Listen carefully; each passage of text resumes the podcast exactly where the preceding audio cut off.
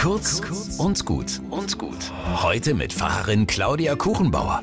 Im Herbst in Krakau besuche ich einen evangelischen Gottesdienst auf Deutsch.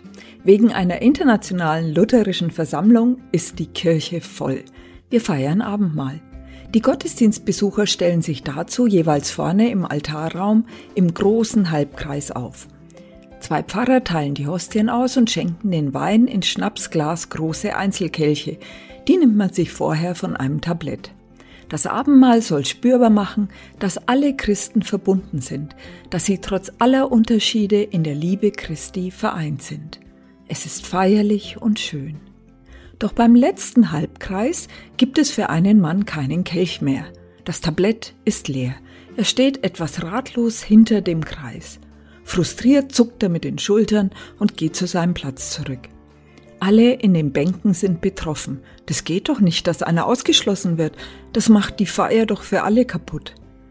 Da geht eine Frau nach vorne und flüstert den Pfarrern etwas ins Ohr. Die nehmen Hostie und Kelch und laufen nach hinten zu dem übersehenen Mann. Er bekommt das Abendmahl gereicht. Aufatmen. Alles halb so schlimm, wenn Menschen aufeinander achten.